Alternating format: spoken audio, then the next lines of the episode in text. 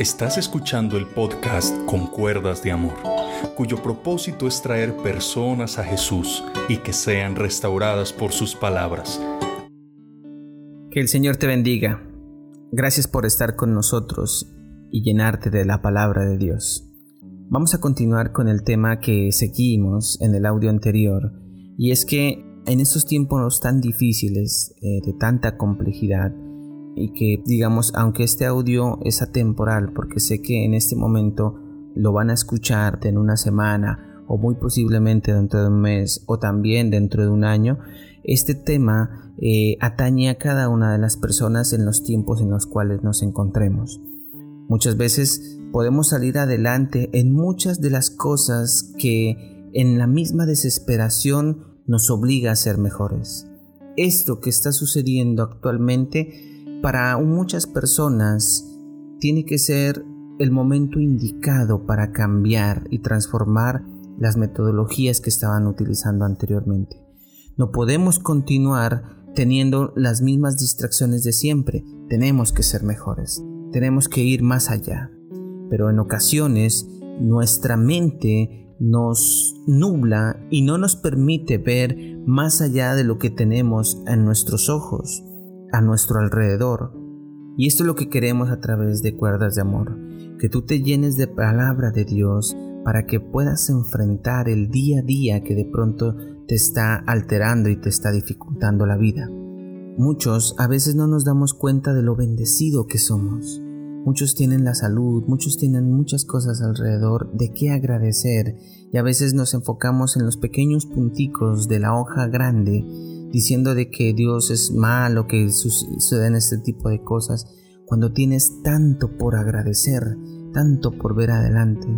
Y un ejemplo muy sencillo, cuando tú vas en tu vehículo, en una ciudad por ejemplo como Bogotá, como Cali, donde existe un enorme tráfico, y cuando tú inmediatamente vas mentalizado y te dices, uy, ya viene este tráfico tan maluco, tan complejo, pero no te das cuenta que es mejor en estar en esa situación que muy posiblemente ir a pie cuando tú vas en este momento cómodo escuchando este audio.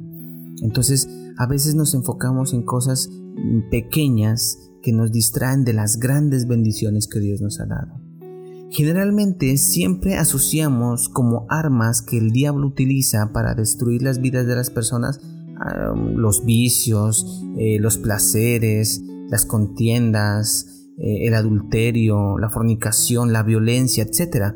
Pero pasamos por alto armas que Satanás utiliza con mucha sutileza y con mucha efectividad contra los hijos de Dios. Y una de esas armas es la depresión. Y en estos audios queremos, eh, en esta serie, queremos destruir lo que el enemigo ha, ha querido insertar ha colocado en tu chip de tus pensamientos, dañando la mentalidad de reino. Entonces, como hemos dicho, vamos a tomar hombres de Dios que tuvieron graves problemas de ansiedad y de desesperación, porque no significa que no los vayamos a tener. Todos absolutamente tenemos un punto de quiebre, un punto de no retorno, como dijimos en audios anteriores. Y en este caso vamos a tomar a Moisés. Moisés, como lo conocemos en la historia bíblica, él tenía problemas de temperamento. Por eso mató a un guardia al ver que castigaban abruptamente a uno del pueblo de Dios. Pero Moisés, a pesar de un hombre ser un hombre fuerte, a pesar de ser un hombre que estuvo dentro de la voluntad de Dios, tuvo episodios difíciles como cualquiera de los que estamos hoy escuchando este audio y que de pronto tú en esta situación en la que te encuentras te puedes ver afectado en tu estado anímico, físico y personal y de comunidad alrededor de los que están contigo. Veamos lo que dice la palabra de Dios en el libro de Números en el Antiguo Testamento, en el capítulo 11, versículos del 10 al 15. Mire lo que dice Dios de Moisés en su escritura. Dice, entonces Moisés escuchó los lloriqueos de las familias a las entradas de sus carpas y el Señor se enfureció. Moisés también estaba muy molesto y le dijo al Señor, ¿por qué me tratas a mí, tu servidor, con tanta dureza? Ten misericordia de mí. ¿Qué hice para merecer la carga de todo este pueblo? ¿Acaso yo los engendré? los traje yo al mundo? ¿Por qué me dijiste que los llevara a mis brazos como una madre a un bebé de pecho? ¿Cómo puedo llevar a la tierra que juraste dar a sus antepasados? ¿De dónde se supone que voy a conseguir carne para toda esta gente? No dejan de quejarse conmigo diciendo, danos carne para comer. Solo no puedo soportar a todo este pueblo. La carga es demasiado pesada. Si esta es la manera como piensas tratarme, sería mejor que me mataras. Hazme ese favor y ahórrame esta miseria. Y uno escucha esta escritura y dice, ¿pero Moisés está diciendo esto?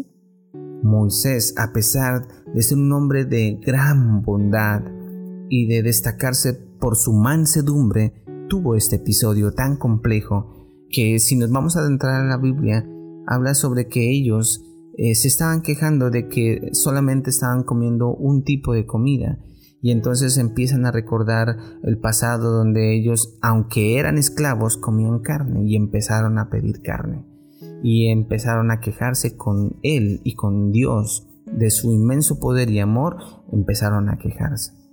En esta parte de la historia vemos como un pueblo de Dios provoca a Dios tremendamente. Las murmuraciones causaban deshonor hacia Dios y un grave reproche hacia Moisés. Entonces en un momento de debilidad, Moisés no estuvo a la altura del gran amigo de Dios y subestima el privilegio que Dios le había dado que él había presenciado a través de los múltiples milagros, ver las plagas, ver cómo se abría el mar y ver cómo Dios lo sustentaba todos los días a través del maná. Eso eran cosas tremendas de destacar, de decir en su corazón, Dios está conmigo. En un momento de debilidad, Moisés no estuvo a la altura. Tomó muy a pecho el ruido y la fatiga que el pueblo le estaba generando y empieza a perder su fe de que por fuerza humana, ¿dónde iba a buscar tanta carne a todo este pueblo que lo necesitaba? Pero él no se estaba dando cuenta que Dios les estaba sustentando en todo. Entonces uno dice, ¿este era Moisés? ¿Este era el que era declarado amigo de Dios? Cualquiera lo desconoce, pero pasó por ello. Y el Señor hizo el milagro que el pueblo requería, con fuertes consecuencias por las quejas que ellos tuvieron pero no dejó avergonzado su siervo, le perdonó sus plaquezas. Y si vemos de los hombres que pidieron morir por la prueba tan tremenda que estaban pasando, fueron Elías y Moisés. Pero miren cómo Dios les da luego el privilegio de estar en el día de la transfiguración cuando estuvieron delante de Pedro, Juan y Jacobo. Elías y Moisés estuvieron en una conversación en el día de la transfiguración.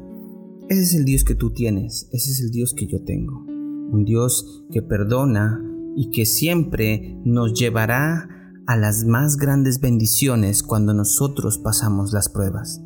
Filipenses en el capítulo 1 versículo del 20 al 21 dice, Tengo la plena seguridad y la esperanza que jamás seré avergonzado, sino que seguiré actuando con valor por Cristo, como lo he hecho en el pasado, y confío en que mi vida dará honor a Cristo, sea que yo viva o muera, pues para mí vivir significa vivir para Cristo y morir es aún mejor, porque él sabía que si él moría se iba delante de la presencia de Dios, donde no hay sufrimiento, donde no hay lloro, donde no hay quebranto, donde no hay dolor. Eso es lo que muchas veces debemos tener en cuenta la plena seguridad y la esperanza de que Dios nunca te dejará avergonzado. Dios nos invita a poner la esperanza y nuestra confianza en Él. El salmista decía en el Salmo 31, 24, Esforzaos todos vosotros los que esperáis en Jehová, y tome aliento vuestro corazón. Nuestro corazón debe tomar aliento para seguir adelante, no ver nuestro alrededor, sino lo que puedo yo hacer con Dios de la mano, hasta dónde yo puedo lograr cuando tengo a Dios en medio de mí. El Salmo 24:11 dice, porque estoy desanimado, porque está triste mi corazón, pondré mi esperanza en Dios, lo alabaré otra vez, mi Salvador y mi Dios. ¿Por qué te desanimas? ¿Por qué está triste tu corazón? Deposita tu confianza en Dios y Dios dará todas las bendiciones que requieres. esta terrible prueba que estamos llevando todos los que estamos escuchando este audio y aún las personas que están a nuestro alrededor, es para que cualquier persona pudiera enloquecerse. El no poder abrazarnos, el no poder salir confiadamente a alguna parte que quieras, no poder tocar a nuestros seres queridos, no poder salir a un cine o a jugar un parque o a jugar un partido de fútbol. Eh, son tiempos difíciles, pero el Señor vive, él está en tu desesperación, Él está en medio de la dificultad. Si tú le permites entrar en tu corazón, Él no te dejará avergonzado.